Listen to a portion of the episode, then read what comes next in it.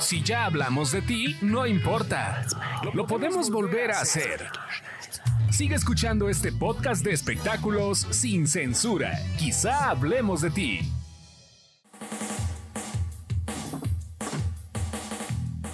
Ya regresamos. Esto es Quizá hablemos de ti, un podcast de espectáculos, entretenimiento y mucho más.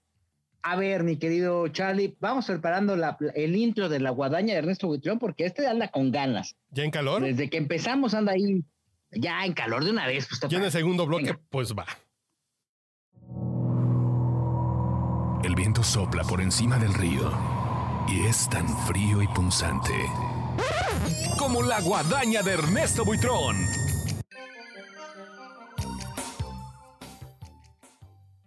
Órale, vas. Date. Ay, ¿a quién? Con todo.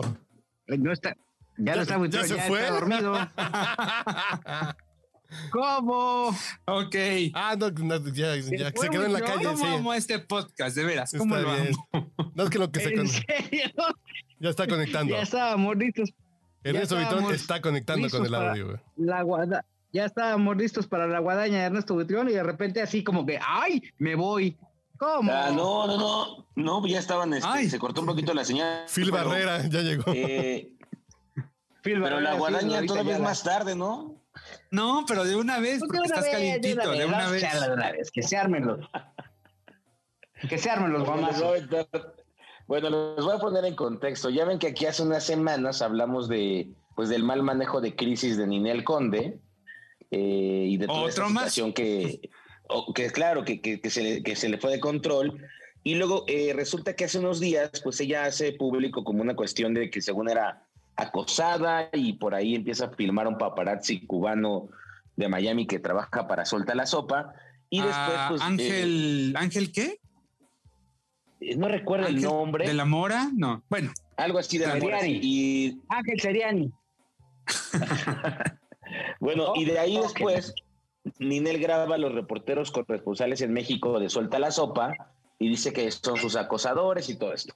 Pues ya ven que hicimos el comentario de, pues, de pero que sí se la espérame, estaba ¿a quién bañando. grabó Ernesto? ¿Tú sabes a quién grabó? A ¿De aquí de Matúa sí grabó a, a Ismael. Ay, Matúa, ¿cómo se atreve a grabar a mi Matúa?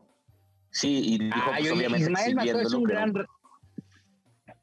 Ismael Mató es un gran reportero. acosador, La verdad. según Ninel, según Ninel. Comparado con quién va a decir no, comparado con quién. No, es un gran reportero, Ismael, es un cuate. Sí, es un, es buen tipo. lenguaje. Nada más Que sabe por dónde entrarle, este, ¿eh? Sabe por dónde entrarle. Sí, sí, sí, o sea, algo para engrosar la voz, pero eso no tiene nada que ver. Ay, pues le dieron un zarpazo porque lo quemó en las redes sociales. Y bueno, aquí hablamos de ese tema. Y después a mí, pues resulta que ya me, me cayó la voladora porque me, me, me- me boletinó, digámoslo así, con su agencia de relaciones públicas, con Alberto Gómez, de Media Concepts. Y ya me bloquearon de sus cuentas, de Twitter, de Instagram. Y pues por ahí sé que llegó, llegó como por ahí un mensaje a la producción de que, de que porque hablaba yo mal de Ninel, pero pues aquí jamás, aquí se dijo lo que había pasado y el punto es que la señora no ¿En sabe controlar crisis.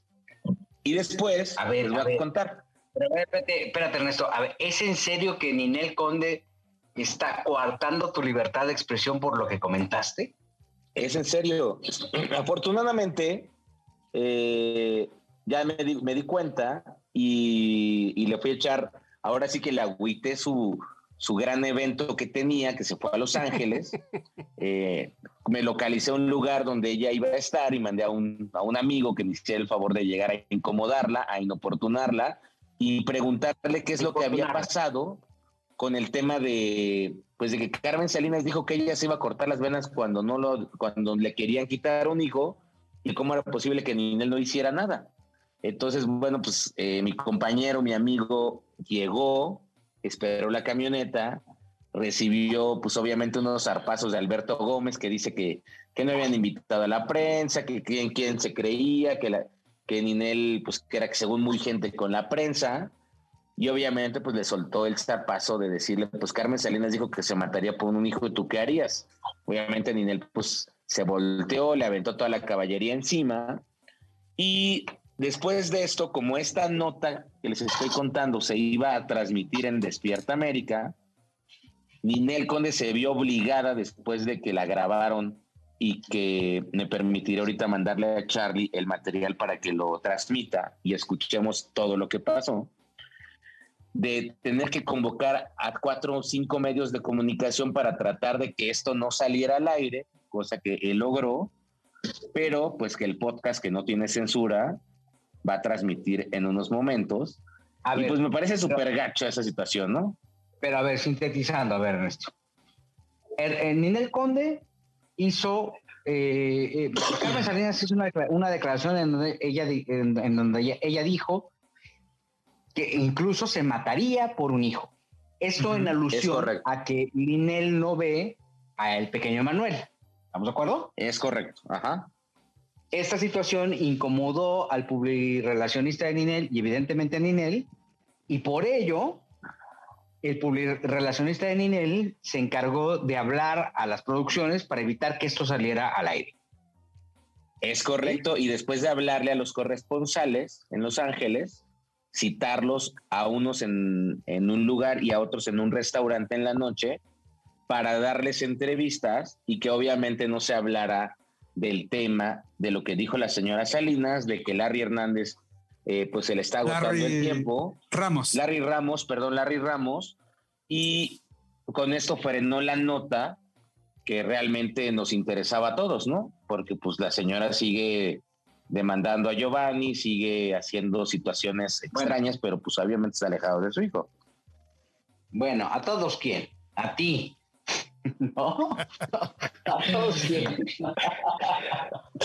Pues ahí les va el video, pero me llama mucho la atención cómo los RPs de repente se sienten artistas.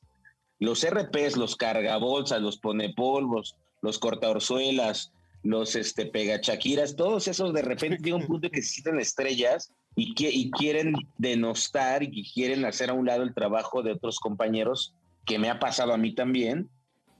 Este, y, y fíjense lo que es curioso en la vida. Alberto ya no va a llevar la carrera de Ninel hasta donde sé, porque Ninel ya firmó con Lorenzo Méndez la parte del management, que lo dio a conocer hace unos días en Las Vegas, y pues ya, se acabó. Pero No, ahí me yo dijeron creo que Alberto sí va a Mario. estar- Ah, Yo creo que Alberto sí va a estar ahí pegado. pero Ninel. Ernesto, ¿crees sinceramente que Ninel Conde sí te bloqueó así como de... Yo creo que son los managers y la gente de comunicación, ¿no? Que como les estás echando... Pues también bloquearon a, a Matúa, Sí, sí, sí, reportero no. que les digo que dijeron, también le dio un guadañazo. Yo me refiero que los que te bloquean son los que manejan su comunicación para que no se enteren lo que estás diciendo mal de los que manejan su comunicación y sus crisis. Es para que no Yo se entere la patrona, decir A ¿no? favor de Matúa es que es que es un gran reportero, es un tipo visionario. ¿Cómo estás, Beto? Es un tipo ¿Cómo al que yo aprecio mucho. ¿Qué tal, amigo? Ninel, ¿cómo estás?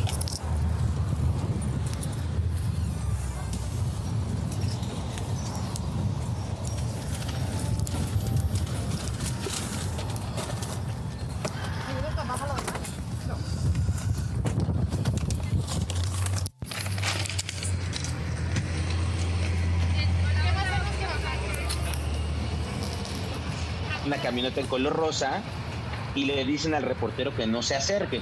Ninel está dentro de la camioneta. Ninel, ¿por qué va desde la prensa? grabando.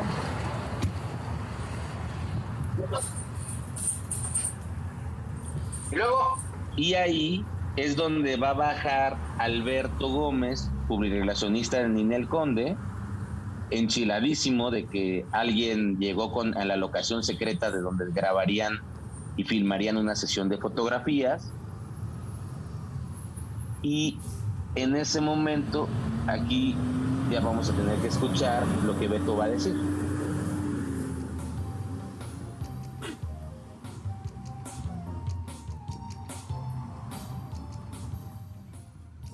¿ok? Creo que, creo que Charlie se durmió. No, no, pues aquí estoy viendo a la señora, pero pues que se acerque más. Pero se oiga. nos fue el audio, se nos fue el audio, se nos fue el audio. No, ahí está, sin hablar nada. Ahí estoy yo viendo a. Ninel Conde en el asiento trasero. La señorita del asiento delantero está ahí. Pero pues que se acerque más. Estuvieron las puertas abiertas y le tomó la nuca y a las bolsas del súper. Sí, sí, sigue con tu narración, mi querido Charlie. Acuérdate de Jacobo, acuérdate de Jacobo. Estoy pasando enfrente del Hotel Regis en este momento. Enfrente de la Super Soya. Que está aquí. Ninel, pues estoy viendo a Ninel sentada en una Land Rover rosa. Que eso sí me suena bien naco. A ver, ya llegó. Palabras, aunque Amigo, sea. porque nosotros no los llamamos, venimos a trabajar. No Pues, sé pero no estamos haciendo nada malo, Yo sé, Beto. pero no se trata de ser malo, no. Pues si es figura pública, o sea, si es figura pública, mejor, como decimos, si no se dedicara, si no fuera figura pública. No, yo también estoy trabajando, Beto. Yo sé, claro. Yo estoy haciendo mi trabajo, o sea, está bien para la muchacha porque es marca, es imagen. Esto sale en medios, o sea, no, no lo voy a guardar en. Si no fuera figura pública, mejor nos pondríamos a vender bolsos como la señora. O sea, no está haciendo nada malo. luego, luego, sigue, sigue. No, pues ya se van, ya empiezan a hablar con ella en la otra puerta. Ninel, ¿cómo Ah, estás? ya se bajó Ninel Conde. Oye, ¿qué piensas de lo, de lo que te está diciendo Carmenita Salinas, que mandó un mensaje sobre lo de tu hijo el día? Dios, que tengas buen día. Bye, mi vida. Gracias. Y ahí luego, luego se acabó porque la metieron a una puertita, la puertita, esa puertita que digamos de todos los eventos que está atrás, del lugar donde se hizo la, la filmación, y eso increpó eh, pues a Alberto, que después ya tuvo que llamar a varios medios de comunicación para pues darles entrevistas, el gordo y la flaca, por ahí vía Televisa Espectáculos, estaba, después llamó a varios blogueros de internet de Los Ángeles, y bueno, pues al final le quieren seguir, eh, pues digamos así, cambiando el tema, vendiéndole un poquito de espejitos aparte de, de los compañeros para evitar hablar pues de lo que dijo la señora Salinas, que, que fue durísimo, fue una declaración dura y pues ya. Ojo, Esa, declara- eh, es- ¿Esa declaración a quién se la dio Ernesto? Eh, fue una entrevista, creo que dio afuera de Televisa, un chacaleo y, y le pre- preguntaron Pero yo no qué- estoy. pensaba. eh, Es a lo que voy, Ernesto. Sí le preguntaron, o sea, cuando ella empieza a narrar, cuando Carmen empieza a narrar eh, esta experiencia que ella vivió en 1960, más o menos, eh, eh, en Guadalajara, cuando le intentaron quitar a su hija de 40 días, ¿A y ella dice que a, a la nena, sí, a, a Maru, y ella dice que con tal de, de que la dejaran, de que la dejaran salir de esa casa, que era la casa de su suegra, de la mamá de don Pedro Plasencia, ella se cortó las venas, ¿no? Entonces que se, corta las venas y agarra a la bebé, agarra a, a Pedrito Junior y se va, ¿no? Y entonces, pero esa, esa narración que hace Carmen la hace como respuesta a la pregunta de ¿qué nos puede decir de lo que está pasando con Inel Conde? ¿De eso estamos seguros, Ernie? Porque yo escuché una Estamos declaración seguros de eso. de que después de eso le preguntan, ¿pero qué, qué piensa de Ninel? Y ella dice, no, pues yo no, yo no te puedo decir nada de eso. Oye, pero a ver, espérame, espérame, espérame. ¿Quién le preguntó eso, Ernesto? ¿Sabemos quién fue el reportero? Eh, no sé quién fue el reportero, pero la nota yo la vi, esa nota como les se las estoy contando en suelta la sopa. Debió haber sido mi querido certe- o sea, Matúa. podría, podría decirles, a ver, y esto sin afán de nada. ¿Tenemos la certeza de que esa pregunta no la sembró Carmen? Ah, ¿verdad? Y si no habla nadie, ¿verdad? Hablen, hablen, digan algo. Tengo la certeza como 50. Como 50, porque yo vi la declaración y la declaración sí se voló en todos lados. O él. La declaración sí estuvo en todos lados, pero por ejemplo, Ventaneando no le dio el enfoque eh, relacionado a Ninel, ¿sabes? No, no, no. No, pues le da- Pepe, Pepe, No. güey. Pues, la pregunta A ver. es bien clara. Es, ¿Esa pregunta la sembró Carmen? No creo porque la- luego le preguntaron lo de Ninel. Le dijeron, ¿pero qué piensa de Ninel? Y ella dijo, yo no les puedo decir nada de eso, ya lo dije todo. Eso, sí. Lo sí, que tenía pues. que decir, ya lo dije. Bueno, Pero el tema aquí es en serio. ¿Qué ha hecho Ninel Conde relevante? Cuando en la pandemia trató de vender un stream que compraron como cuatro boletos, ¿no? Para verla en línea. Entonces, ¿por qué es tan relevante? Porque da escándalo. Pero Básicamente, y, co- y como no sabemos buscar más notas, ¿no? Ah, no. Ahí sí no sé, porque la guadaña es de Ernesto Buitrón y ese me habla. No, y no, no lo digo por Ernesto, obviamente. Ya me dio zarpazo, Juelito. Ya, ella se ya. No. el porquito soltero.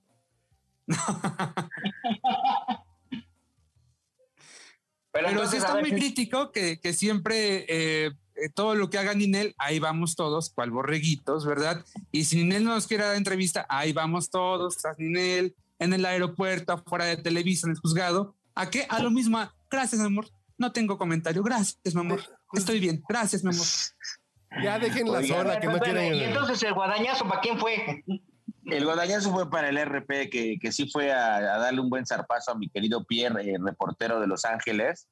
Este, porque pues al final ya si, si el reportero dio con el lugar, ya tiene la hora, como sea que haya sido, pues eh, tampoco el RP tiene que entrar y decir que se vaya o algo cuando está en una vía pública. O sea, si ya te torcieron en el- tu lugar ultra secreto de tu sesión de fotos ultra secreta, pues ya dejas que, pues ya, ahora sí que lo que grabe, lo que diga, pues ya es, ya su pedo, ¿no? Pero no es Pero que esté sí. trabajando Inel Conde en la nueva vacuna para el coronavirus. es- Pues va a hacer unas pinches fotos ahí. nada, quién sabe dónde parando van a las nalgas. fotos. Pues sí. Oye, Sí. Y otra cosa Pero- que quiero decir es legal, ojo, es que el lunes va a ser un día crucial para nuestro querido Manuel José, amigo de este podcast, Ay, Dios mío. amigo de los integrantes de este podcast. Amigo de Ernie Buitrón. Ese chisme ha estado bien duro, está acaparando pues, los programas. Otro chisme que no sé por qué tiene cabida, pero bueno. Vamos pues. Pues Yo ya estoy en plan de señora dejada, de señora amargada. No, más Este, ya nada me parece. Se me hace que ya no están escuchando Fórmula Espectacular, Jolito. Por eso ya el espectáculo ya te está. No sé si el, tres- fíjate que no sé si el rating se nos cayó esta semana porque mi querida Flor está de vacaciones. Entonces no sé si se nos cayó esta semana. Puede que sí, Ernie, no lo descarto. oye, pero, pero no pasa nada. No, no se desvíen. ¿Y entonces qué pasó con Manuel José? Pues Manuel José te enfrenta el lunes, el lunes se da a conocer lo de la prueba de ADN, pero eh, la defensa ha preparado un, un caso que encontró muy raro, de acuerdo a las fechas de gestación del niño, de acuerdo con una denuncia que apareció de violación de Manuel José del mismo año donde se supone que Adriana Arbeláez quedó embarazada, y una denuncia que yo vi, que puedo atestiguar, que tengo los documentos, que fue desestimada por el Ministerio Público de la Fiscalía de Delitos Sexuales, porque en el expediente dice que tanto los exámenes físicos como los psicológicos, eh, los peritos no encontraron señales o huellas de violación y sé que ese caso puede ser crucial para la defensa de Manuel José y para, digámoslo así, ellos están armando el caso de que la prueba de ADN puede que salga amañada o puede que la invaliden y la haga un, un tercer perito, porque hasta donde tengo entendido el perito que hizo la prueba de ADN es un perito que puso la defensa de Adriana. Entonces, pues hasta ahorita ese escándalo se resolverá el día lunes, pero sí hay varias pruebas en contra de la señora Adriana, pues por falsedad de declaración, algunos delitos pues por dar, eh, recordemos que en México sí hay una legislación en la que tú no puedes acusar a alguien de un delito sin pruebas. Ay, Ernesto, ¿cómo se nota cuando alguien es tu amigo de veras? Bueno, No, Buenas noches, buenos días, buenas tardes. yo lo que quería decir es, Bueno, a mí yo la única prueba de ADN que me preocupa es la de si sí es hijo de José José o no. La de Esa también está ahí, esa también está ahí cocinando. la buena. Yo creo que esa va a estar, ese es el caso que sigue para los próximos meses. Y hablando de demandas, ya dejaré a Manuel José ahí. Eh, mañana viernes temprano, si nos están escuchando el viernes en la noche, pues viernes temprano se dio la demanda de Farina, Pache- eh, Farina Chaparro eh, por agresión y violencia doméstica en contra de José Manuel Figueroa. Mañana se presentará el licenciado Arnaez, integrante del buffet del licenciado Guillermo Pous, y ese escándalo está legalmente durísimo, porque el licenciado Pous sabemos que es de, pues, de armas tomar, y yo creo Pero que no, esta demanda que el preparó va a estar dura. El representante legal de Farina es este licenciado Arnaez. No es el despacho Ah, de. Pous. Que te- no, no, no, No, sí. Arnaez por su lado. No, Ujú. Arnaez por su lado porque también es abogado. O sea, trabaja con Guillermo Pous, pero no es necesariamente el licenciado Pous, ¿eh? Es Arnaez. Bueno, pero, pero ahí, eh, ahí están Eh, de la misma eh, escuela, van de la eh, mano. Arnaez lo que tiene es que es- se ha convertido con el paso de los, eh, del, del- del tiempo en un extraordinario tuitero. Coqueto, sí. Intenso, sí, porque además tuve la oportunidad de platicar con una exnovia de Arnaez y, ah, hijo, qué cosas me contó, ¿eh? Ah, Jimena Herrera, ¿no? Conquistador, no, no, no, tiene más, es muy bueno para, es bueno para la conquista. Es Es seductor. el- ahora sí que como Hernán Cortés salió bueno para la conquista. Les vamos a contar más de esto después en el siguiente episodio de Quizá hablemos de ti, un podcast de espectáculos, entretenimiento y algo más. Volvemos.